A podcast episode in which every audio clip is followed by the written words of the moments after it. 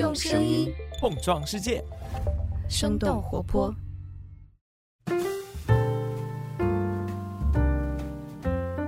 嗨，大家好，欢迎收听《声东击西》，我们一起用对话来发现更大的世界。我是徐涛。那今天我们请到的嘉宾是程志武教授，我想很多听众都听说过他。他是著名的经济学家，是香港大学冯氏基金的讲席教授，亚洲环球研究所所长。他原来也是耶鲁大学原金融学的终身教授。Hello，陈老师您好。啊，你好，徐涛。今天特别高兴能够邀请到您，因为我感觉我之前很感兴趣的一些话题，其实都能够从您的研究和著作当中得到一些心智和视角哈。就比方说，您在您的新书《文明的逻辑》一开始其实是回应了一本我还挺喜欢的书，这本书是《枪炮、病菌与钢铁》，然后当中有个观点是说，农业发明是人类挺大的一个错误，因为农耕定居之后，人们的身体状况啊其实是变糟糕的，身高也变糟糕。不平等的起源也是开始于于此。后来，以色列的哲学家赫拉利可能在畅销书《人类简史》当中也是重申了这个观点哈。所以，就我当时看到您在《文明逻辑》当中做出呼应的时候，我想，哇，这不就是我当时想提问的吗？就为什么这么糟糕的一个发展，人类还不约而同的选择了它？所以这本书感觉的确延展出来的很多讨论都非常跨学科了。啊，对，是的。首先呢，我们看到像那个枪炮。啊，病菌与钢铁，戴蒙德的这个啊，好多年的畅销书啊，哈，其实它也是受唯生产力论的这个影响。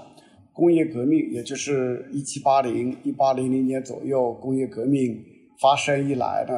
呃，劳动生产能力，哈，就物质生产能力发生了这个非常大的跳跃。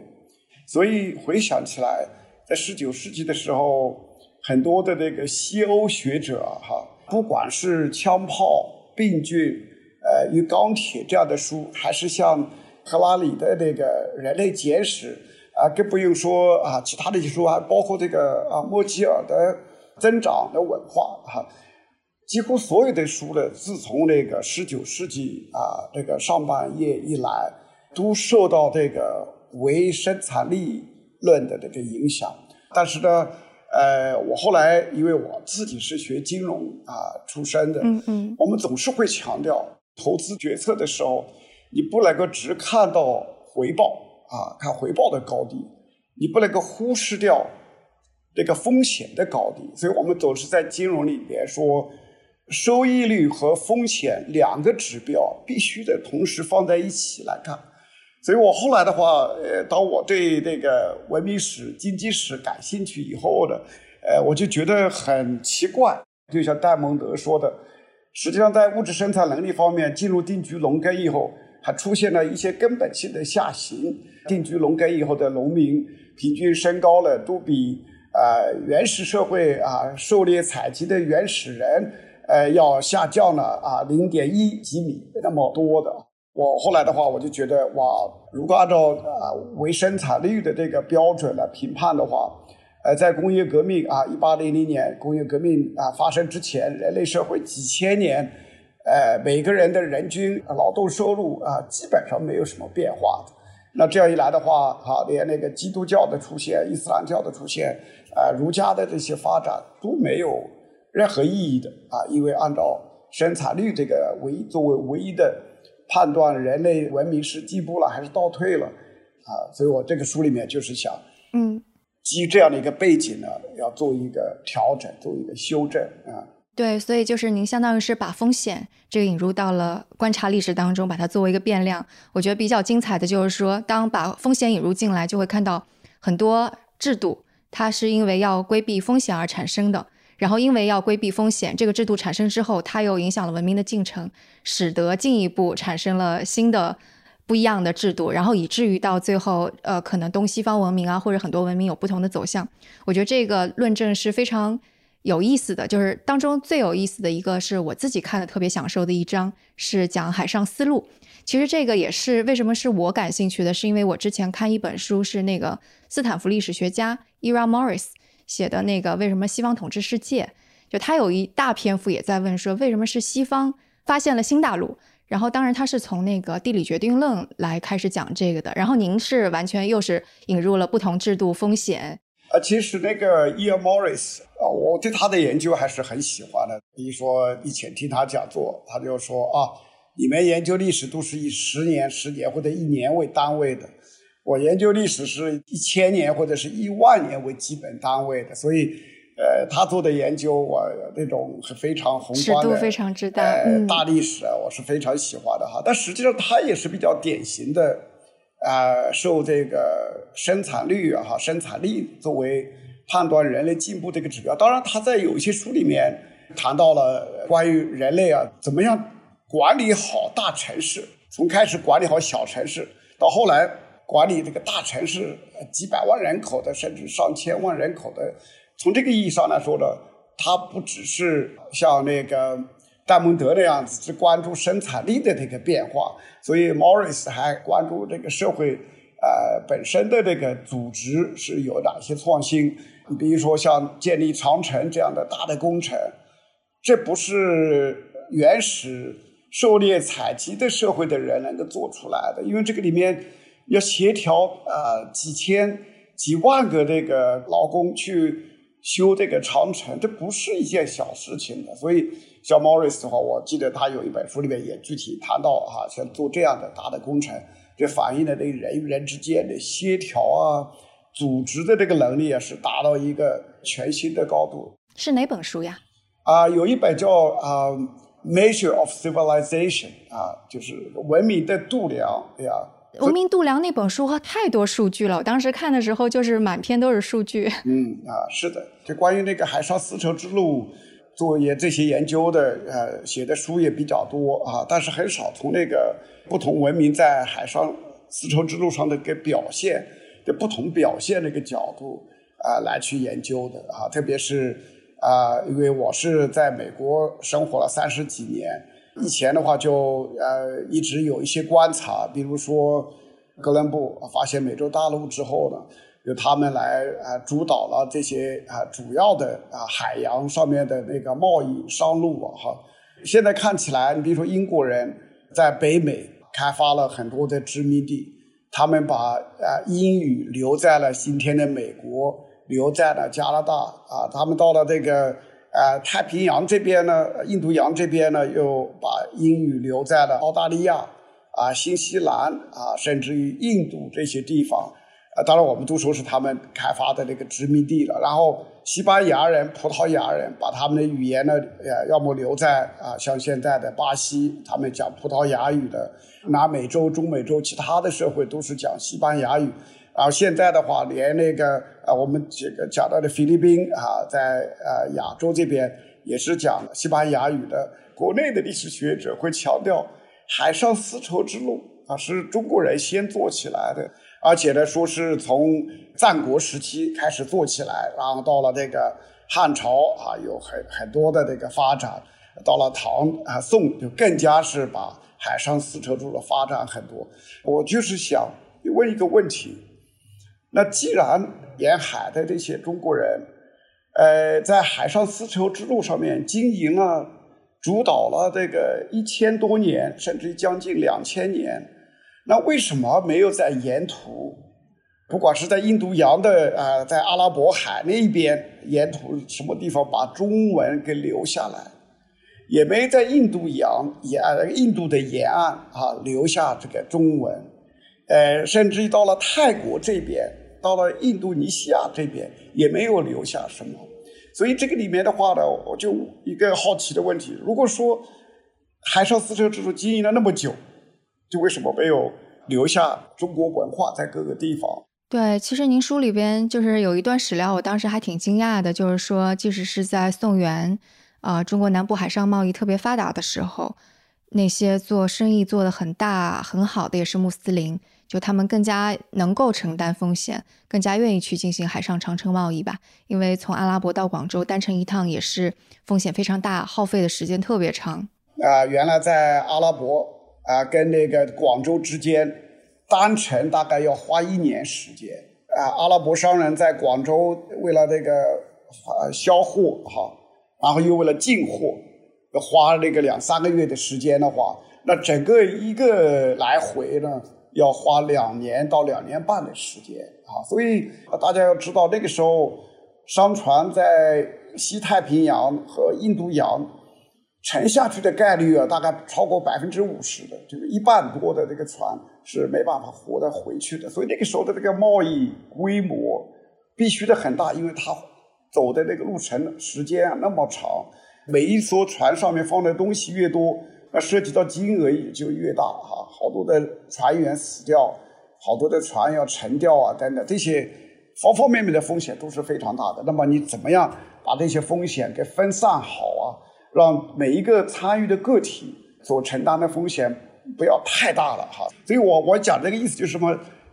为什么阿拉伯啊穆斯林商人很快的在海上丝绸之路上面哈是真正的唱主角的，而不是华人呃在那个海上丝绸之路上唱主角？为什么他们有这个能力？哈，当然我在书里面讲到的就是那个伊斯兰教徒的这个组织。使得这个不同的信徒之间呢，能够相互信任，在一个比较广的范围之内啊，即使是不是亲戚啊，也不一定原来是朋友，但是只要是共同的这个信徒的话，他们之间有更强的这个信任基础。这样一来的话，让穆斯林商人在进行跨期赊账啊，先去把货运走，再把货运到阿拉伯啊，或者是把阿拉伯的商品呢运到广州卖掉以后。再还给他们那个啊当地的啊这个穆斯林商人的那个呃还他们这些钱啊哈，这个是他们之间可以做到的。但是呃基于儒家文化的这些华商呢，他们就做不到这一点的，因为他们只能够啊基于这个亲戚啊哈，这个有血缘关系的人啊进行那个赊账呃借款才信得过的。所以这样一来的话，这个华商能够经营的。海上运输的啊，海上那个商贸的那个规模啊，就比较小啊，因为你这个家族宗族，哪怕是再有钱啊，也是比较有限的。特别是儒家的那个熏陶了，给我们的教育的是父母在不远游，落叶归根啊这些哈，所以呃这样的话就使得中国人啊，即使到今天呃，在二十一世纪，像我们这些人到美国。还有很多人到这个欧洲啊等等，呃，但是中国人呢很难在当地啊总是能够扎根下来，就是因为我们受到儒家的这个“父母在，不远游”这个。但是对于这个穆斯林商人和基督徒来说，呃，在全球不管是什么地方，呃，只要有教堂、有清真寺，地球任何地方的清真寺啊，祭拜的照样是呃同样的一个真主。不管在哪里啊，只要进教堂，他都知道祭拜的是耶稣基督啊等等。儒家主张的是，不管你走到哪里去做贸易也好，做生意也好，做完了你赶快要回到老家。但是那个对于这些一神教的信徒来说啊，是啊完全反过来的，因为现在也有从泉州啊挖出来的那个考古挖出来的啊那些墓碑啊，哈，很多墓碑上面都是讲的很清楚的。先知啊，穆罕默德说：“这个知识即使在中国也要求知啊。”再一个呢，“死于异乡者是壮烈者啊之死啊，壮烈的一生。”呃，大概有有这样的一话一些话，但是在中国的话，正好是反过来的。对，的确读到这里的时候，我感到非常的，就相当于是打开了我另外一个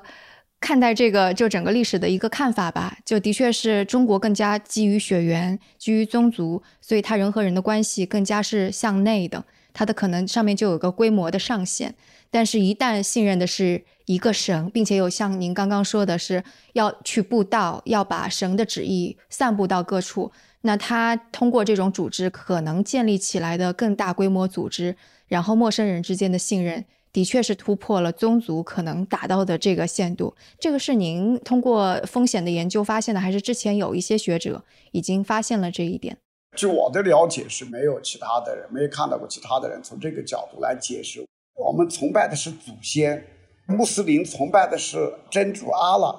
啊，基督徒崇拜的是耶稣基督啊。同样的一个神，一个宗族，典型的宗族，最多就几百个人就不错了哈。但是基督教徒根据那个旧约啊全书啊，这个新约全书，呃，根据圣经来规范的啊。那个古兰经呢，又是伊斯兰教的。啊，统一的规范，它这些规范呢是跨越血缘组织的，所以这就是你为什么你刚才说到了这个一方面呢，啊，他们这个分散风险的这个范围啊，这个汇集资源的规模，比儒家的一个基于宗族及血缘宗族建立的那个互助的啊网络互助的体制啊，是啊完全不可比的哈。所以这就是为什么有的时候想一想，这个文化这个影响是很大、很根深蒂固的啊。嗯，对，宗教它本身是有个避险的机制，因为人们可能面临大的灾难，需要有这个超脱血缘、超脱出宗族、超脱地域等，就像济贫济困吧。然后同时，这个避险机制反而在像发生在海上丝路的时候，使得人们更大的能够去去面对更大的风险。因为就比方说那个，如果在当地的话，风险是有限的，但是你去航海，你去跨越一个大洋去，那个是更大的风险，推动了新的贸易。它因为避险产生出了制度，然后这个制度推进了新的文明进程。我觉得这一系列的非常的有意思。这里的话，我当然在书里面，呃，我的主要的命题就是啊，人类呃文明化进程呢，啊，尤其是到工业革命之前。主要是因为风险挑战啊被催生出来的，应解决好风险挑战，那是更主要的那个这个催化剂、这个推动力的。这个道理蛮简单，特别是像今天啊，我们不管呃谈起上海，不管是谈起北京还是其他地方，一方面经济增长面对一些啊这个压力啊，另一方面呢，这个新冠病毒。带来了这么大的冲击哈，所以就使得我们突然之间感觉到，哇，这个原来以为只要有高楼大厦，有好多套房子，有很多的物质的东西，我们就可以日子过得像神仙一样的是吧？但现在发现的话，即使你有很多物质财富，如果你没有办法啊，事先把未来可能出现的意外、出现的不正常啊、非常态的那种事件。啊，把这些风险都给规避好的话，到最后你有那么多的房子，有那么多物质财富，不解决任何问题的，你照样可以饿肚子，照样可以啊，家里面有的人饿死，或者是没办法去治病的哈。所以这就是为什么，呃，我我一直强调的，就是如果人类自古以来一直都是只有常态的生活，没有非常态的，没有非不正常的生活，那么。人类就不可能有苦难，也不可能有暴力，也也不可能有这个呃战争的哈。所以呢，恰恰是那些非常态的生活挑战，也就是我讲的那些风险事件。什么叫风险呢？风险就是不正常的生活状态，然后任何会把我们的生活打入啊不正常的那些事件，都是我们讲的风险事件哈。所以这就是为什么这一次很遗憾的，就是上海那么多的，还其他地方那么多的人经历那么多苦难。但是这些教训呢，另一方面呢，也给我们提醒了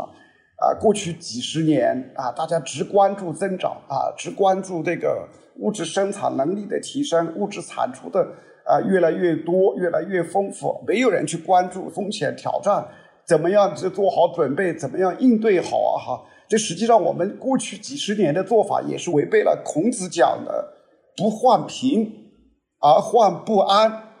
呃，不患贫就是说你啊，物质产出多和少，物质越多蛮好的，但是这不是最重要的。这最重要的还是我们的生活是不是能够有很强的安全感，对未来的生老病死，对未来可能发生的暴力事件，对未来可能发生的战争。对未来可能发生的瘟疫啊，哈，呃，还有精神上的那个挑战了哈，对这些非正常的、非常态的这些事件的出现以后，我们是不是照样能够活下去，能够有饭吃、有地方住啊，有衣服穿等等？这些是孔子讲的，才是更重要。所以解决安全挑战。啊，解决这个风险挑战，实际上，尽管孔子不说这样的话，不是按照我的《文明的逻辑》的书里面的话语来讲，实际上他讲的意思就是跟我的书里面说的实际上是非常一致的。我们不能只看增长，不能只看那个物质生产能力多高，同样重要的，甚至更重要的是要解决那个这个风险挑战的问题啊。所以这个时候呢，再回到刚才说的这个海上丝路的这个对比啊，哈，因为中国人做的选择就是孔子他们当时，当然尽管孔子说啊不患贫而患不安，结果他找到的解决办法是什么呢？哦，那我们把所有的中国人呢，第一呢基血缘做一个分类，OK，我们成家的啊，在我们湖南茶陵那个呃我们那个村里面啊和周边的陈家的都是一个大的宗族，我们之间呢要进行互那个。共资源共享，风险分摊啊！我们一个陈家出了问题，有人生病了，或者是有人被打了啊，大家都一起要帮助这个陈家去打架啊啊！因为我们是血缘共同体的啊。对于中国人来说呢，正因为孔子啊，甚至从那个周公的时候，周西周的时候就开始哈，就基于血缘来建立这个合作互助的这个网络。穆斯林呢，是基于这个共同的伊斯兰教的这个信仰来建立风险互助啊、资源共享的这个网络。所以这个时候的话，我们马上看到这两种方式啊，解决风险挑战的方式，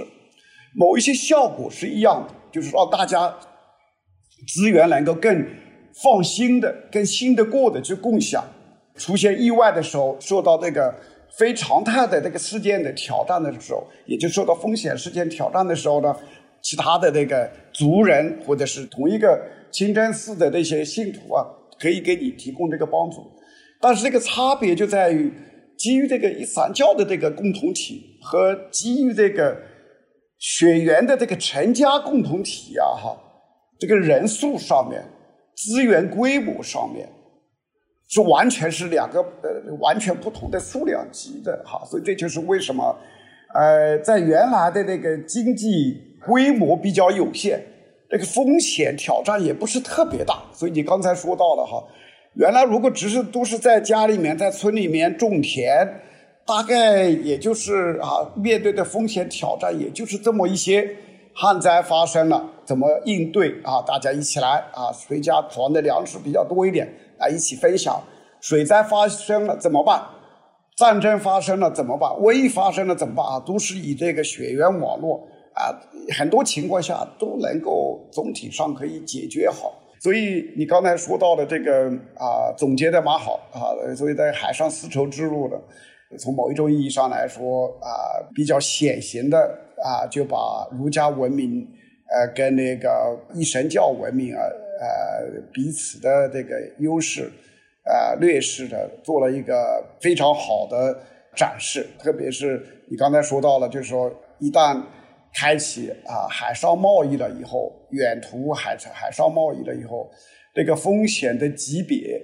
跟简单的这个农业的风险级别是发生非常大的这个变化啊。海上贸易发生了以后，提供了一个全新的。检测的考验的那个场景，就看各个不同的文明啊，哪一些是分摊风险的能力是非常强的，哪一些文明它分摊风险的能力是很弱的，啊，通过那个海洋贸易啊，就可以在工业革命之前呢，呃，通过海上贸易啊，这种大的风险啊，经济活动呢，可以充分的给它展示出来啊，所以这就是为什么国际范围之内。研究这个文明史、研究经济史的一个共识之一呢，就是在大的工业革命发生之前，海上贸易的出现，哈，这是呃最挑战那个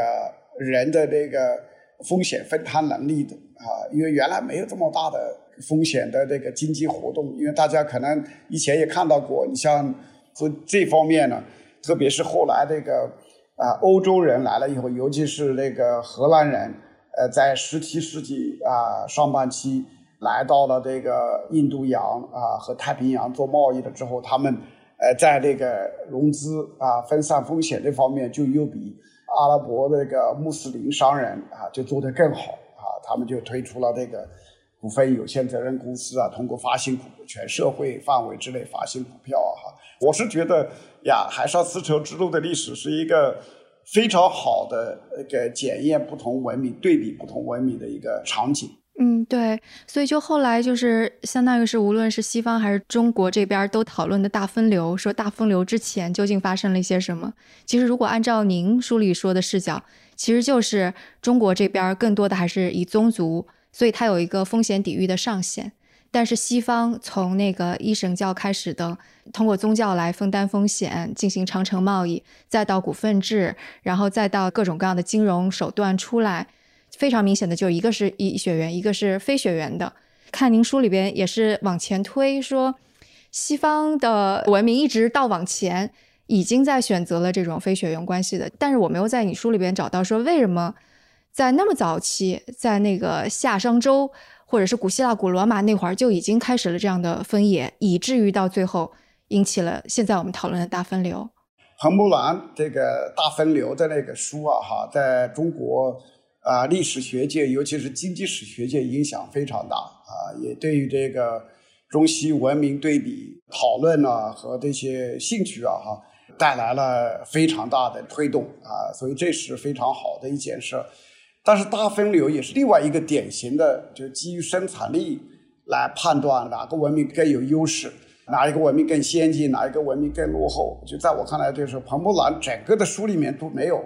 从那个风险应对能力的这个角度来比较啊，看看那个中西方呃是不是早就在这个工业革命之前，应对风险手段啊创新和安排就已经有很大的那个区别。所以你刚才讲的很好，就是我在我的书里面呢，既然提出了就是从风险的视角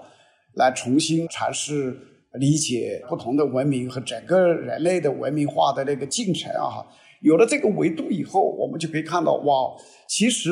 中国跟西方分道啊而行的这个时间，至少可以推回到轴心时代，也就是说，距离现在啊差不多两千五百年，孔子的时候，跟孔子同期的，就差不多同期的，就是啊古希腊的柏拉图啊亚里士多德，孔子做出的选择。甚至比他更早，到周公的时候做出的选择，就是基于血缘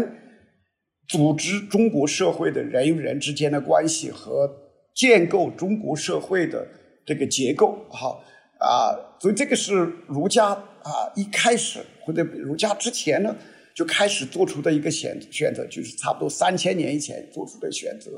但是在西方至少。在柏拉图啊，这个阿里亚里士多德的时候，也就是距离现在差不多两千五百年以前的时候，他们更多的把重心放在组建大社会的，就超越血缘的这个人际关系。所以他们在啊古希腊，后来的话在古罗马建立了这个类似于像那个今天的啊，又有啊把立法机构、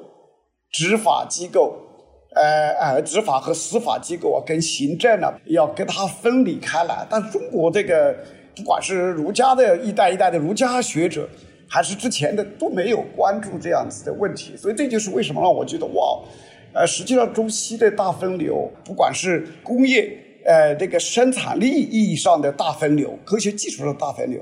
还是这个应对风险呃手段啊这个安排上面的一个大分流哈。就至少可以追回到两千五百年到三千年以前。呃，我这个书写完了之后啊，实际上我这个书一年多以前就写完了。从那以后呢，我就又开始想要往前追，就看看，嗯嗯，呃，这个中西的是吗？中西方的这个大分流，呃，真正的这个出现这个差别，是不是真的就是大概大概在西周的初期和到孔子的那个呃呃春秋时期啊？还是可以更早的追回到，比如说不只是夏商时期，还是呃，而是到那个龙山时期，到那个呃公元前呃那个三千年到啊两千年之前，呃还是更早。我这一年多也花蛮多时间做一些这些方面的这个资料的收集啊啊和看一些文献，呃，所以让我觉得哇，这个蛮有意思的啊，我们还有那么多东西不了解的。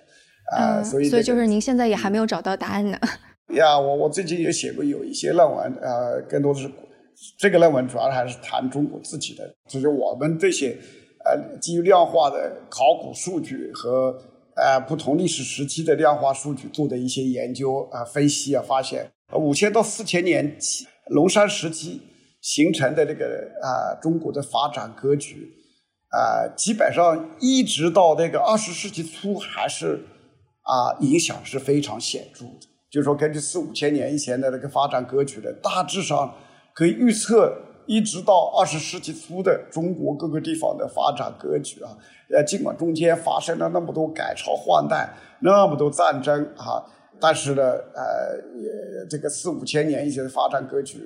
就为后来的这个格局呢，就基本上定型了。当然，后来的主要的改变的地方呢，就是海上丝绸之路带来的改变呢，就使得。南方的沿海哈，从你老家常州那边啊，再到这个浙江的啊，特别是温州那一带，还呃渔业啊，当年的渔业像啊啊宁波啊，再往南的话到这个闽粤福建了哈啊，南粤广东这些地方的话，主要呃后来兴起的比较快，主要是因为海上丝绸之路这些变化倒是跟五千到四千年以前。龙山时期形成的格局没什么关系的啊，这是后来发生的。但是其他的，只要是内陆的，就基本上四五千年以前是什么样子，到啊十九世纪啊，基本上还是那个样子啊。总体上，嗯嗯，对我看一些历史学家可能说那个地理决定论也多一些，就类似于中国其实是一个非常舒服的气候，也非常适宜的，在一个大平原上就是这样的一个国家。所以它可能应对的风险相对少一些。如果按照您的框架的话，但是从古希腊期间那么多的小的城邦，它已经开始有海上贸易，所以它是一种海洋文明。就是当然我这个是瞎联想了，就肯定是没有扎实的研究基础。地理因素起初是发挥了很大的作用，但是到后来的话呢，就是妙就妙在这个有些文化，它你一旦把它启动起来，它就有它自己的优势和它自己的生命力。举一个例子，就是像湖南有一个县叫澧县，还有就是石门县，就紧挨着的哈。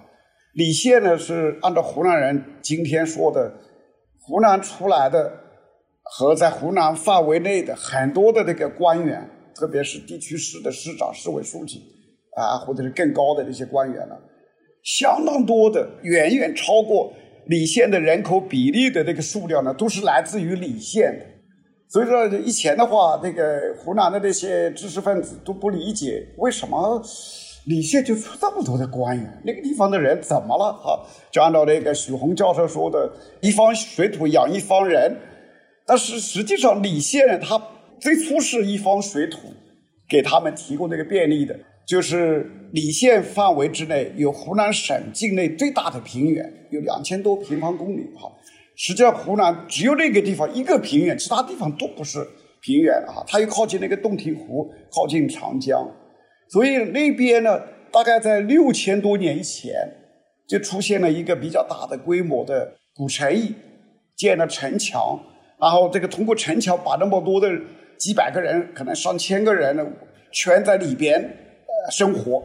当然那个时候到最初的话，主要是为了防范其他的人来抢东西。怕其他的部落的人来攻打他们，所以他们主动的建立了这个城墙，就是因为那个他们是湖南省范围之唯一的平原，所以平原的地方最大的问题呢，就是你没办法把你的家里面的那个储存在坛坛罐罐里面的或者地窖里面的那个粮食啊和其他的重要的有价值东西把它保护起来，所以他们就想一个办法，就建立城墙，让大家都尽量的住在城内，这样一来的话呢。通过城墙把大家保护起来，然后呢又防卫外敌的这个入侵。但是当初是因为这个地太平了，逼着他们要想办法建立人工的这个城墙呢，来达到防卫的、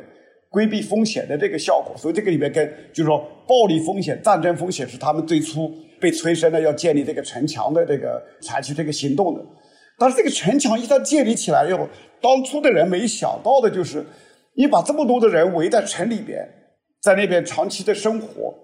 那如果没有规则和秩序啊，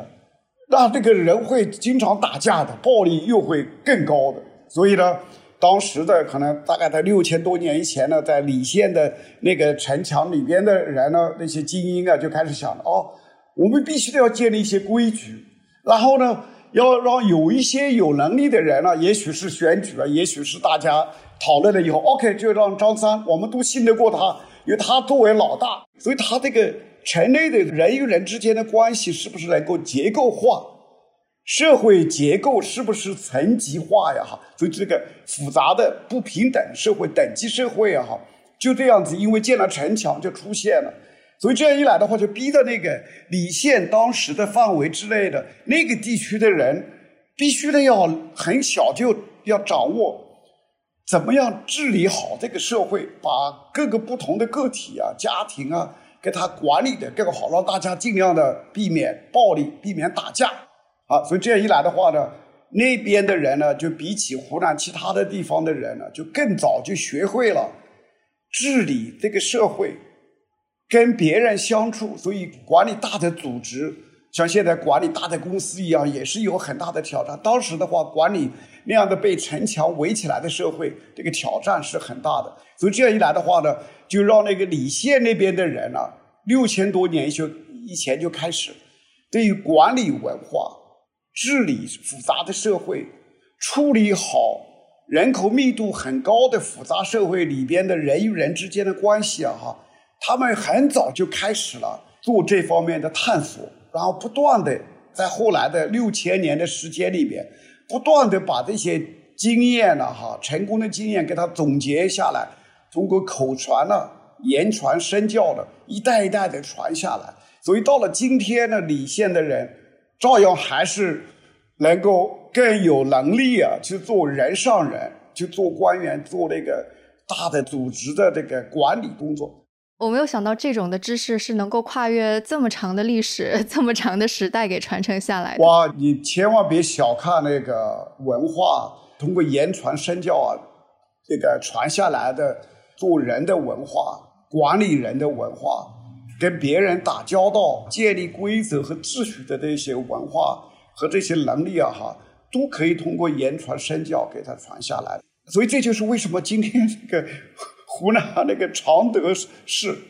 常德地区下面的人出的官员，包括出的学者，也包括出的企业家。湖南主要两个地方，一个是常德，还是个岳阳，那个都是在洞庭湖边上、洞庭湖平原的那一带了哈。那两个地方的精英啊最多的。这个是跟那个我刚才讲的，他们很早就进入这个城镇化管理、应对复杂社会啊哈，这个长历史有关系的。嗯。就跟这个相关的话，就是回到您刚刚说疫情期间，我们或者是现在各种各样风险期间，我们是不是能够找到更多的抵御现代风险的？我就觉得有点悲观，因为就感觉这是一个自发产生的过程，这不是一个人为能够有人去安排的过程，它可能是自发自下而上，或者是也许会有像孔子或者亚里士多德、柏拉图一样突然就是。天才式的人物构想，但他大多数还是慢慢起来的一个过程。啊，不要那么悲观，因为我在书里面尽管呢用到那个经济风险的那些例子啊和的研究比较多，但实际上这个道理啊可以应用到这个天灾风险，也可以应用到人祸风险啊，所以这个基本的。啊，道理呢应该是一样的哈，而且呢，之所以我说今天呢，我这个书出来时间点上是正好碰上了啊，因为他在讲，如果我这个书几年以前继续高速增长的时候，大家都忙于这个尽量让自己的财富啊多增长、多赚钱的时候，一般的人没那么多兴趣去考虑说啊，如果风险事件发生的时候会怎么样？一般的人可能会觉得啊，这些跟我们有关系吗？我们今天赚钱赚的那么舒服，特别是房地产啊等等哈，这个觉得哇，我需要考虑风险吗？好像从来没有面对过风险的挑战。但是很遗憾的，就是说风险也可以是人造的哈。对，是的，而且越来越是人造的。所以这样一来呢，不管是中国人还是美国人还是欧洲人，一旦遭遇了这个苦难啊，总是会有很多活下的人呢。去想办法要改进，要吃一堑长一智。我们怎么样从上次经历的这些苦难里边，要吸取一些教训，做一些改革，做一些创新，然后让我们重新呢，又能够回到这个文明化、规则化、秩序化的这个轨道上来。比如说，这个本来我们讲全球化之前，各个国家即使发生金融危机，呃，也就是这个国家的人受到影响，其他的国家不用去操什么心，因为不会影响到他们哈。但是后来零八年呢，那次经历让我们看到了全球金融危机呢是美国那边起源的，但是呢，全世界各个角落的人几乎都受到这个影响。所以这个时候的话，就出现一个挑战。那既然一个国家的金融危机或者经济危机通过全球化的这个体系啊，哈，会波及到啊世界几乎各个国家，那怎么办呢？所以在零八年开始了。出现了一个以前没有经历过的全球各个国家的中央银行和财政部啊来协调，所以呢，这个 G 二零是一个主要的协调那个机构之一。但是 G 二零之外还有很多其他的各个国家一起来开会，一起来协调统一的行动啊，要加息就一起加息，要放水大家一起放水等等。所以当我们问到哈，就是说人类自己。就为了应对天灾人祸风险，自己创造了更多的风险了以后，有没有什么新的应对风险的措施，在最近这些年被发明，然后呢被这个继承下来啊？哈，像那个各个国家央行之间的相互协调，各个国家的财政部之间的相互协调，这就是一个啊非常好的例子，我觉得。嗯嗯，我觉得接下来可能还有一个会带来风险，而且特别新的是关于就是。虚拟的网上世界，用元宇宙这个词语已经用烂了。因为我觉得它有意思的地方是一方面，它的确是让信息更加透明化呀，更加像那个跨区域、跨时间的合作、资源的分配，还有大量的算法。但是同时，它是跨越了国界的，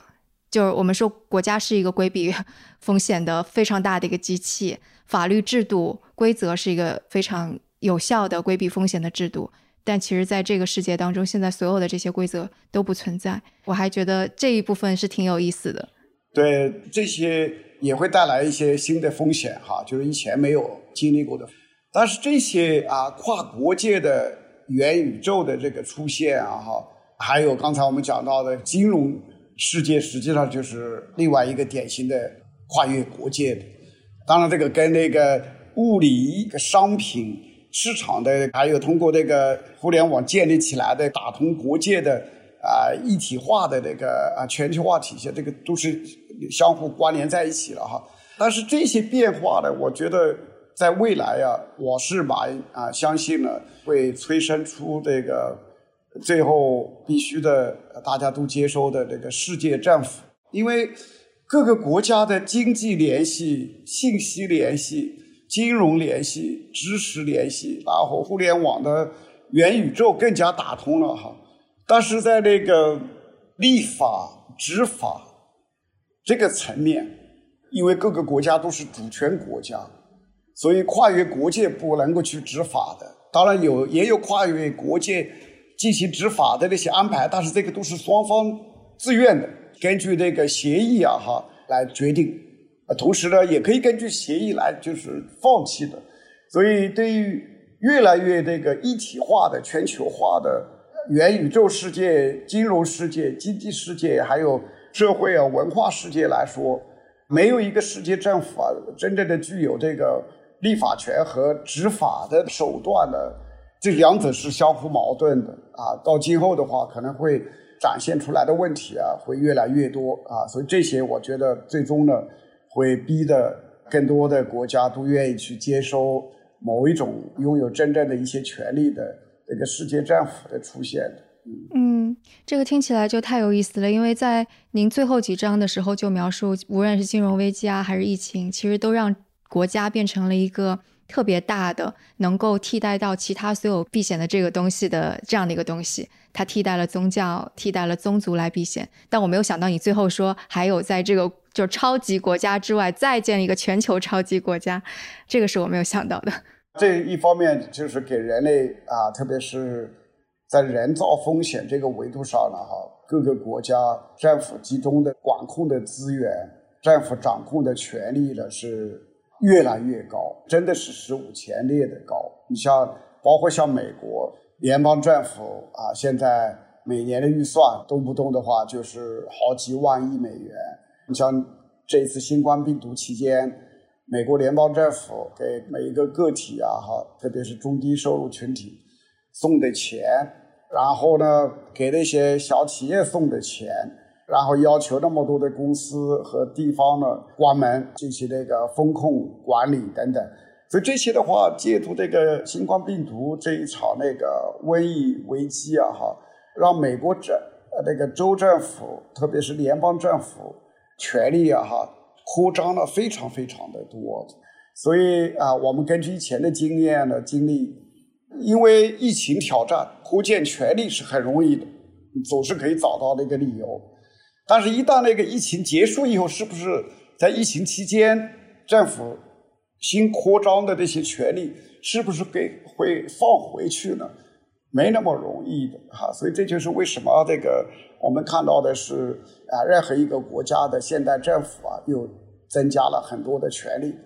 但是在危机完了以后，不会去把这些权利啊给回去，所以日积月累的结果呢，哪怕是最强调小政府的、强调这个个人自由、强调自由选择的美国社会，更不用说英国、德国、法国社会啊。美国过去的两百多年历史中间，任何一个时期都权力的数量级这方面发生了很大很大的变化啊。所以你说的对，如果在这个基础上再加一个超越这个主权国家的世界政府，呢以后怎么办？这个人类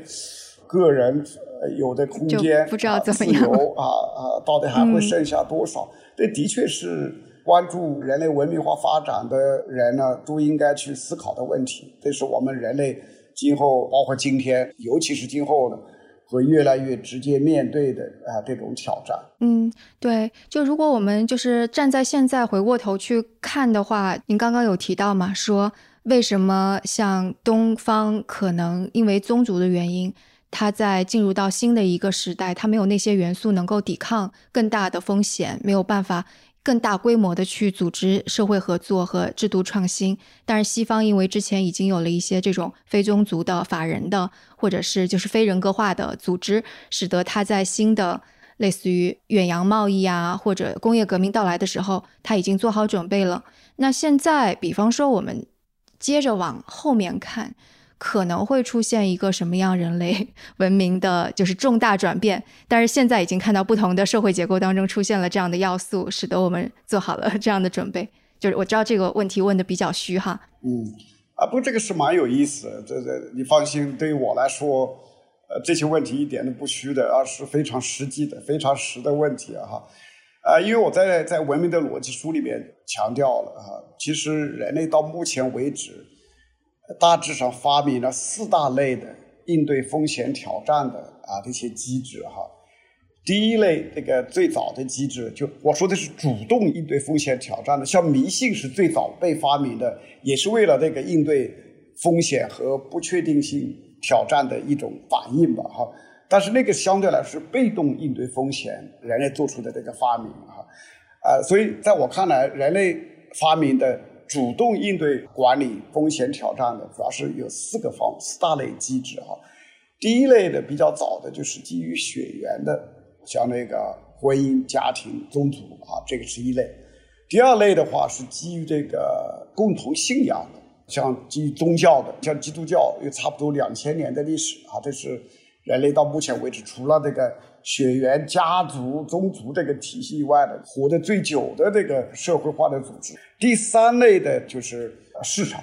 尤其是金融市场。当然这个里面包括一般的商业市场了。商业市场是跨空间的物质的啊配置哈，但是那个金融市场更多的关注的是跨时间的资源的配置哈。第四大类的创新呢，就是国家，像尤其像福利国家哈，但是呢。尽管以前啊，人类大家都在相当的程度上呢，都依赖血缘网络、宗教组织啊，包括中国原来的那个啊佛庙啊、少林寺啊，这个大家可能有一个印象，就是原来啊天灾人祸发生了，没饭吃、饿肚子了、没家可归了，你可以到那些寺庙里面喝一碗粥，也也许在那边他们会让你住几天的，也都可以的哈。呃，但是这个一般的教会提供的。功能就比支持比这个还是要多多了哈，但是现在的话呢，到了今天，不只是中国，甚至于在欧洲的呃社会里面，血缘网络发挥的作用跟原来比要弱了很多。中国也是啊，这个宗族被打掉了啊，宗祠早就基本上各个地方都已经垮掉，经过破四旧更加那个什么。那中国社会呢，原来历来就是宗教发挥的作用是很淡的、很低的，所以呢，就是中国社会啊，现在主要是靠这个政府，还有就是市场这两个力量呢。给人们提供那个配置自己的风险、安排好自己的风险的这些工具吧、手段吧，这样子哈。但实际上，像在美国，就差不多也是这样子。呃，就是当然，美国主要是靠市场啊。第二个方面就是政府提供的一些福利的帮助。像美国社会对于血缘组织的避险的那个依赖的历来就比较低。今天并不是说等于零那的，远远。我想，各个的人类社会对血缘组织的规避风险的依赖完全等于零的话，会很难很难。也包括婚姻发挥的这个作用哈。所以，在美国社会，血缘网络提供的避险的这个功能、应对风险挑战的功能，历来就比较低。宗教啊，发挥的作用也是下降了很多啊。原来美国有比今天更多的教会啊，但是。很多的美国教会，尤其是你要到加拿大、到啊北欧那些地方，很多的教会都被改成为舞厅啊、健身房啊、这个商店啊、餐馆啊等等，就是因为人们发现宗教提供的这个规避风险的功能的也需求啊越来越少了，所以去呃信教的人呢，更多的是精神上的需要才去的人，所以所以这样一来的话，美国、加拿大。各个国家基本上都是往这个方向走，市场和政府，这是人们的这个剩下的最主要的这些依赖啊。所以就其实也没有什么可风流的了，可能最后就是未来是没有什么大风流，未来就是大融合了。但但是那个权重还是不一样的。你像中国的话，可能特别是今天政府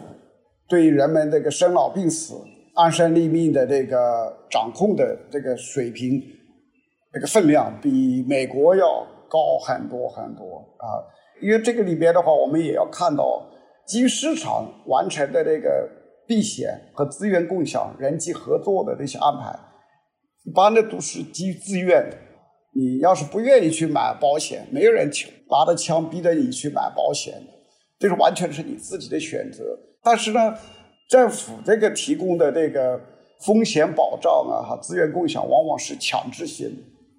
就一旦有这个法律法案通过了，那你就所有的公民都要相应的交税，所有的公司也要相应的交税，个人就没有选择这个空间啊。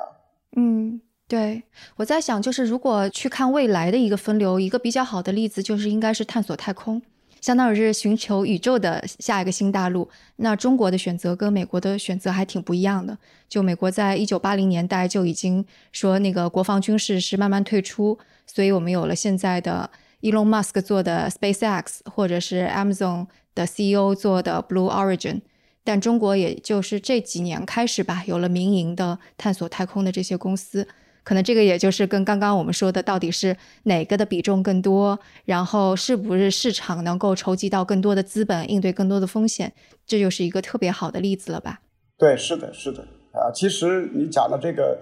就我在那个第九章谈到海上丝绸之路的历史的时候，也谈到这个问题。你像为什么十七世纪初期这个荷兰人啊来到印度洋以后？他们很快的就把西班牙和葡萄牙的那些商船啊、商人给赶下去了，就是有荷兰人啊和后来的英国人呢来占上风的啊。其中一个很大的那个区别的就是，葡萄牙和西班牙都是由王室，等于是由国家来出钱来从事这个海上贸易的，但是荷兰和英国都是商人们啊，通过这个成立。股份有限责任公司这些商业组织来进行海上贸易的，呃，来融资、来分摊风险的，所以他们的风险分摊能力实际上就比啊基于国家的这个资源的葡萄牙人和啊西班牙人就要强很多，跟这些融资的手段、分销风险的手段有很大的关系。嗯，对。如果说就是如果我们再拉回到现在的话，我们说可能前几年中国的资本啊，中国的经济蓬蓬勃勃往前进，但可能接下来看的就是中国是不是真的能够保持创新，那就是看。是不是社会资本愿意投入到更多创新当中来？是不是愿意冒这个风险？就包括您说的，就是投资的回报，是不是这些个人都愿意把风险承担，或者说愿意去获得这个回报？所以从这个意义上来说，我们可以大致上这样来理解：在和平时期，因为过去四十几年在世界历史上少有的四十来年里面没有主要的战争，大家都通过全球化的。感兴趣谈怎么样赚更多的钱，没有人要去担心那个地缘政治和那个大的战争风险了哈。所以在大的和平时期呢，这种大一统的这个体制啊，它可以有它的靠模仿、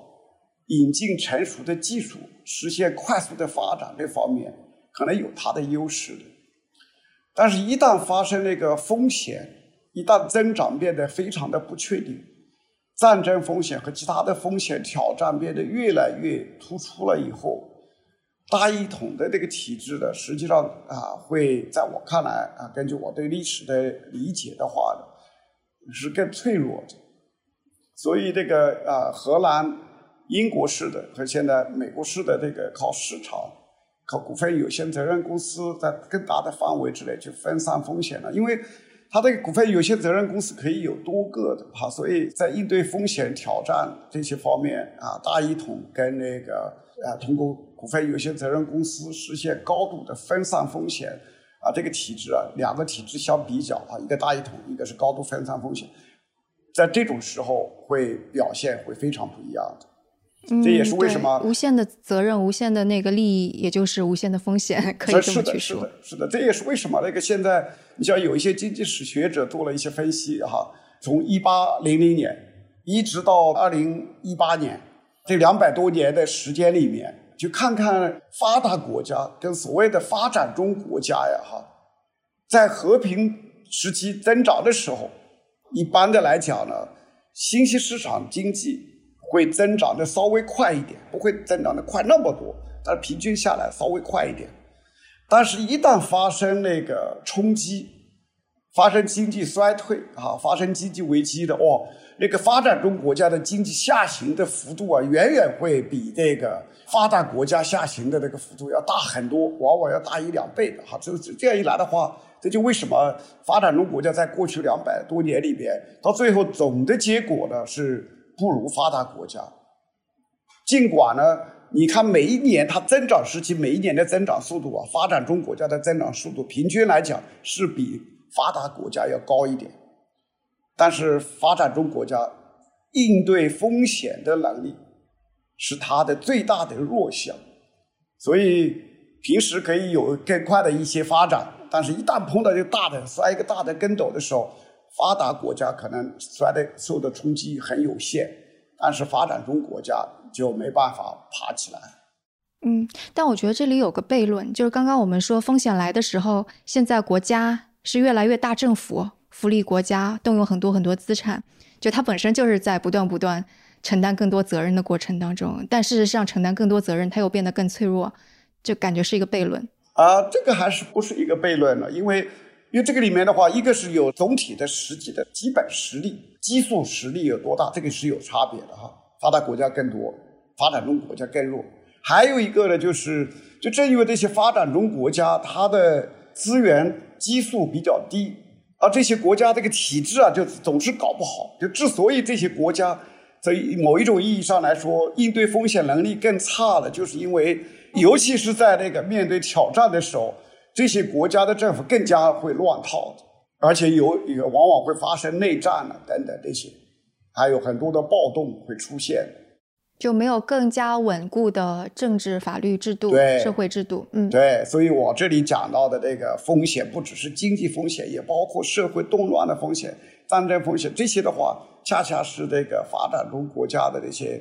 啊体制啊啊和政府啊是应对不了的。嗯，感觉这个就会讲到，就是法学史的学者们会更加愿意去讨论的。就比方说像英美法系的不断迭代的法律制度，还是就更加成文法的那种制度，就感觉又又跟这个相关了。总的来讲的话，就是说我这个书呢，我是希望达到的效果是这样子。我本来不是研究文明史啊，也不是研究文化的这个专家，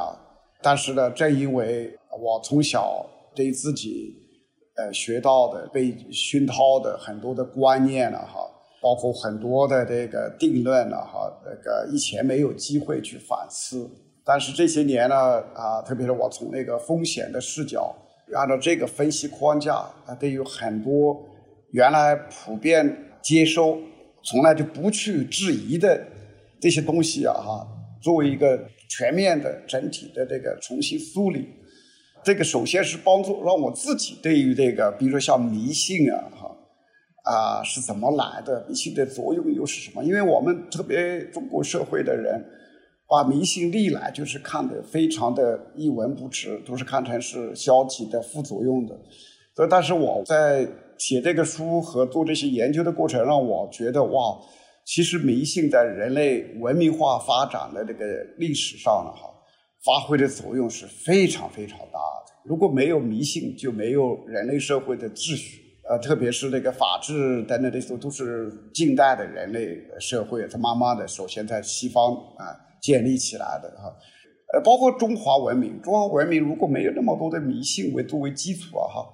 中华文明不就会是空中楼阁，是没办法呃起到一个建构中国社会秩序的这样的一个作用哈。所以靠迷信去提供那个支持，想象的共同体。呀，然后一些婚姻家庭啊，还有国家的起源等等这些话题，啊，这些都是我在书里面当然花的字数比较多哈，那个篇幅也比较厚，就是因为这些话题要了解透的话，还是我觉得需要从很很多不同的方面去讨论啊、探索、追究这些话题的，所以我是希望通过这个书呢，能够有更多的。啊，人呢像我一样的哈，对于我们生活的世界、生活的这个社会啊哈，更多份的这个了解啊，这样的话，让我们过起日子来，过起生活来。尽管这样的知识、这样的理解不一定会马上就给我们带来更多的房子哈、更多的车啊，未必是这样子的。但是让我们的。对自己的生活的把握，哈，可以啊更充实一些。嗯，对，我觉得读这本书的时候，满足了我很大的好奇心吧，因为我觉得每章的论证都一个问题接一个问题，是非常能够引人入胜的。好，谢谢徐涛。嗯，好啊，那今天也非常谢谢程志武老师。好，谢谢。在节目的最后，也欢迎大家来讨论这个话题，因为最近让我们吃惊和愤怒的事儿还是蛮多的，啊，也反映了很多制度与风险之间的关联吧。所以我想，今天程志武老师的分析的角度可能会让